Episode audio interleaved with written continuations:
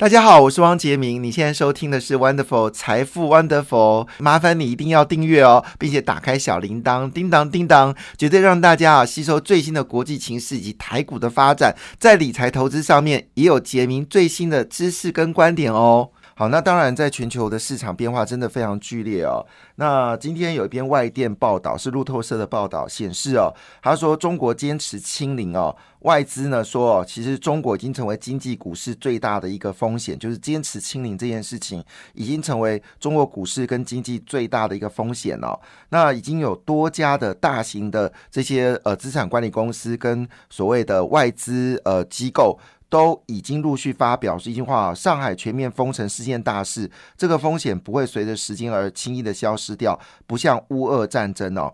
那据了解呢，全球基金哦已经透过沪港通跟深港通哦，已经抛售了七十亿元的 A 股股票。那过去两个月呢，也抛售了一百四十亿元的中国政府债券哦。那今年中国股市表现呢是全球第二差哦，仅次于遭。遇制裁的俄国股市哦，那富深三百指数呢，到今天为止呢，已经重挫了十七个百分点哦。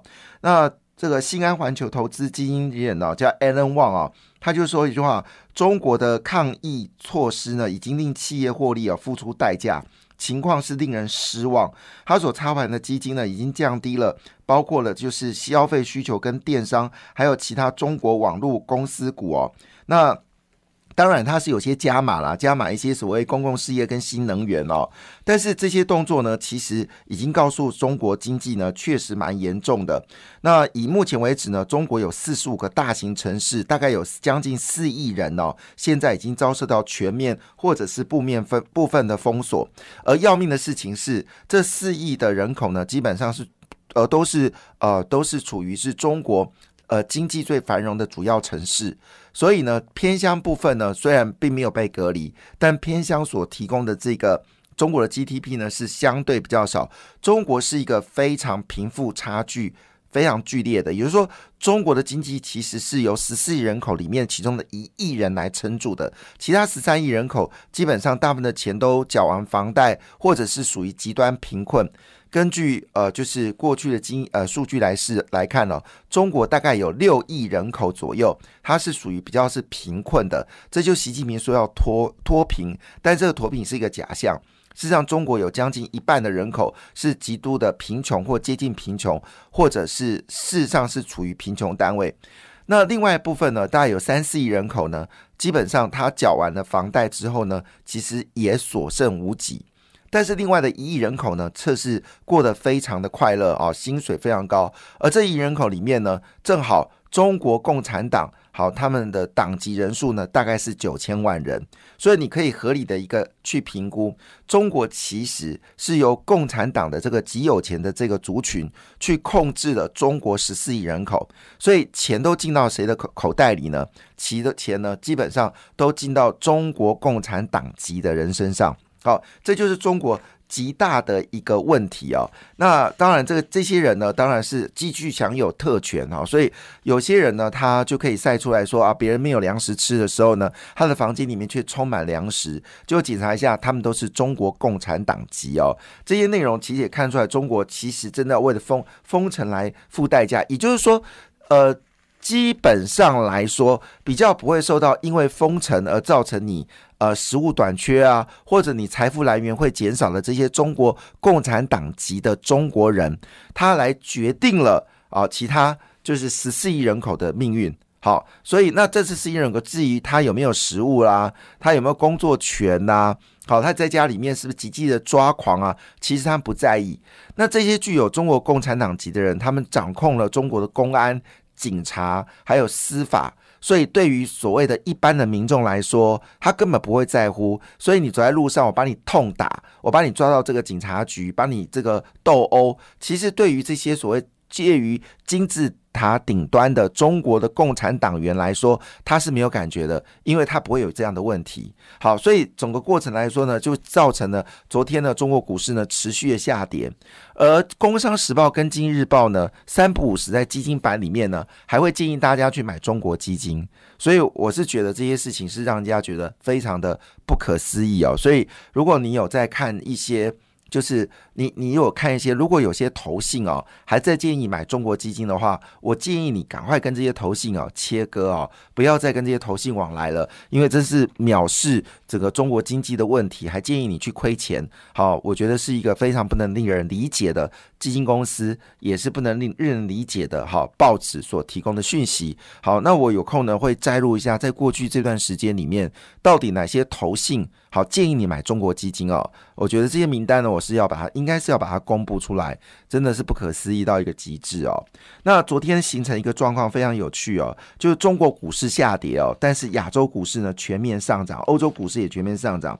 昨天呢，上海指数跌掉一点三五个百分点，深圳跌掉了二点零七七个百分点哦，但是德国股市呢则是大涨了一点四七个百分点。那么法国股市呢也上涨了一点三八个百分点。那么印度终于收红了，连续下跌六天的印度呢，在昨天呢上涨了一点零二个百分点，俄罗斯呢则是上涨三点零六个百分点，菲律宾呢则是上涨一点四九个百分点。但是呢，这个美国股市在涨两天之后呢，昨天呢。费半指数呢是微幅修正了一点三五个百分点，但纳斯达克呢只是修正的幅度比较高，修正了一点二个百分点。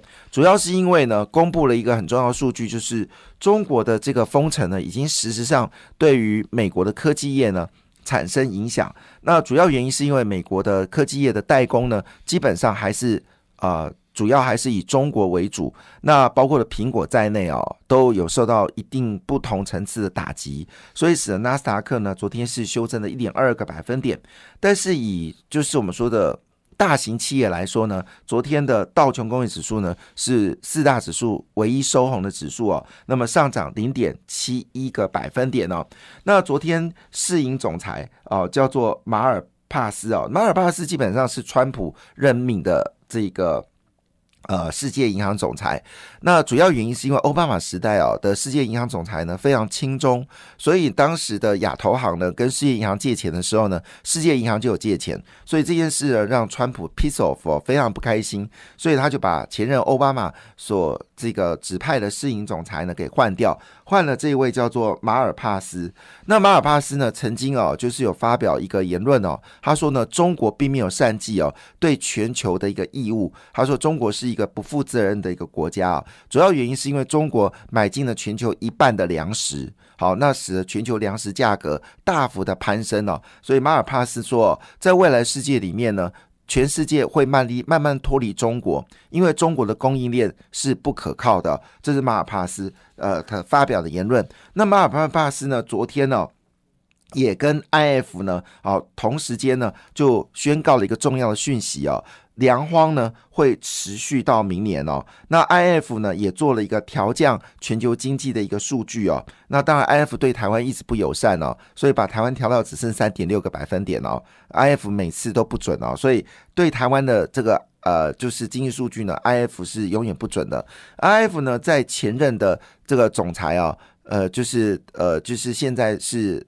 欧洲央行哈，那他是当时就把中国纳为一篮子货币哦。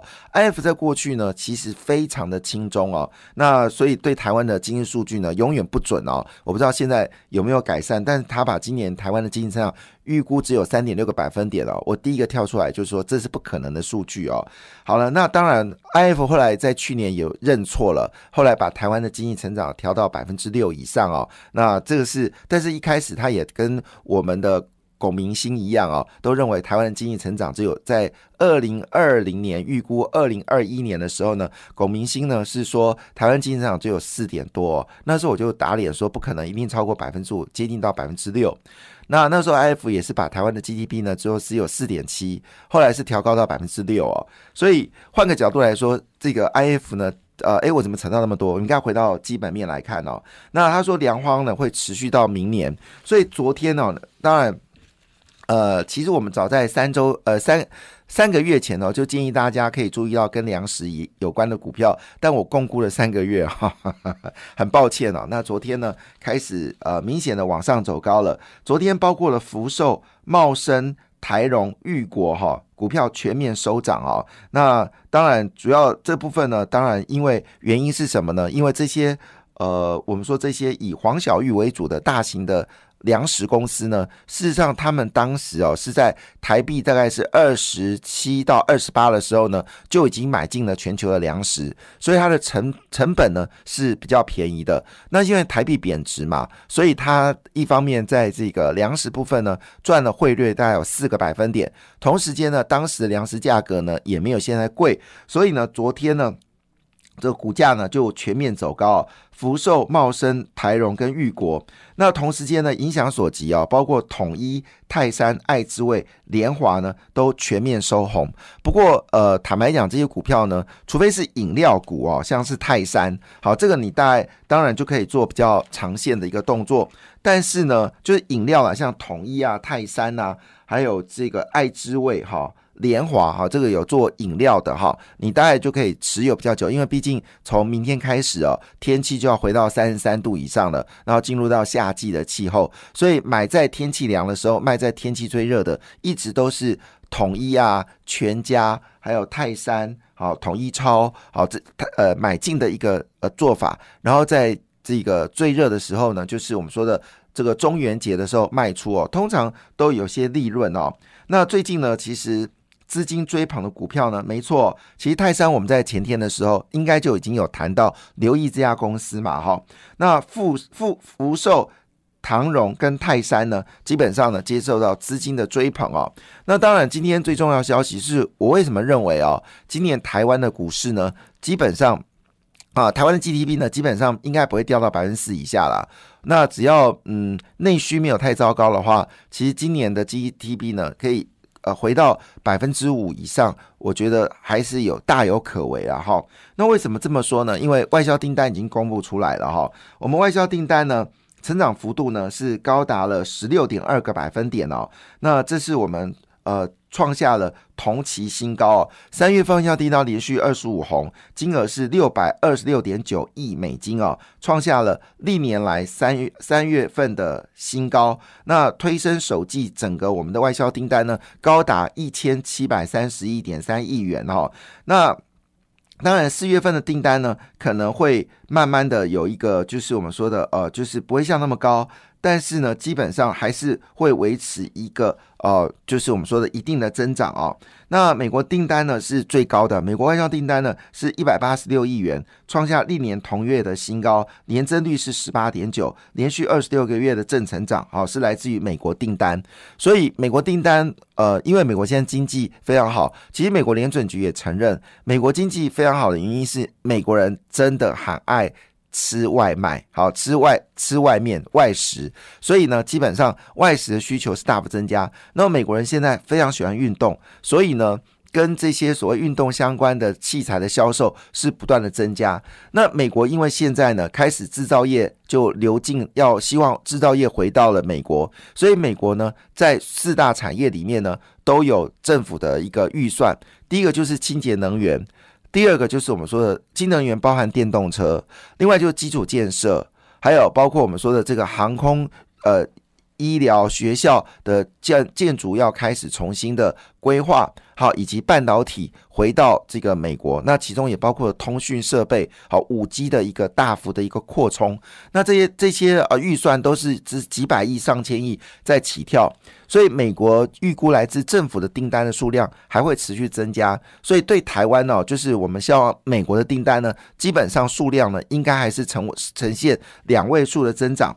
现在比较担心是来自于中国的订单，那么中国的订单呢，在三月份订单增加幅度是。二十二点五百百分点，那呃，对不起，是资通信哦。这个等一下啊，我们要这个每呃这个部分先更正哦。二十二点五个百分点是指的是资通讯订单呢，对美国大幅的增加二十二点五个百分点，电子产品呢对美国是大大幅增加二十七点八个百分点。所以你会发现最近哦，这呃正文决定要回收库库藏股哦，摆明的股票可能要操作。那这部分据了解呢，整个。呃，美国的资金呢，大概就政府的预算呢是高达八百二十亿美金哦，所以台湾呢在这块领域里面呢，应该会吃到一大饼哦。那那一般来说，这资通讯的股票呢，在第一季是淡季哦，但因为这个订单的加持哦，所以公布的一点都。不是淡季，是旺季哦。所以资通讯的呃订单是增加到二十二点五个百分点，非常厉害。这一定会反映在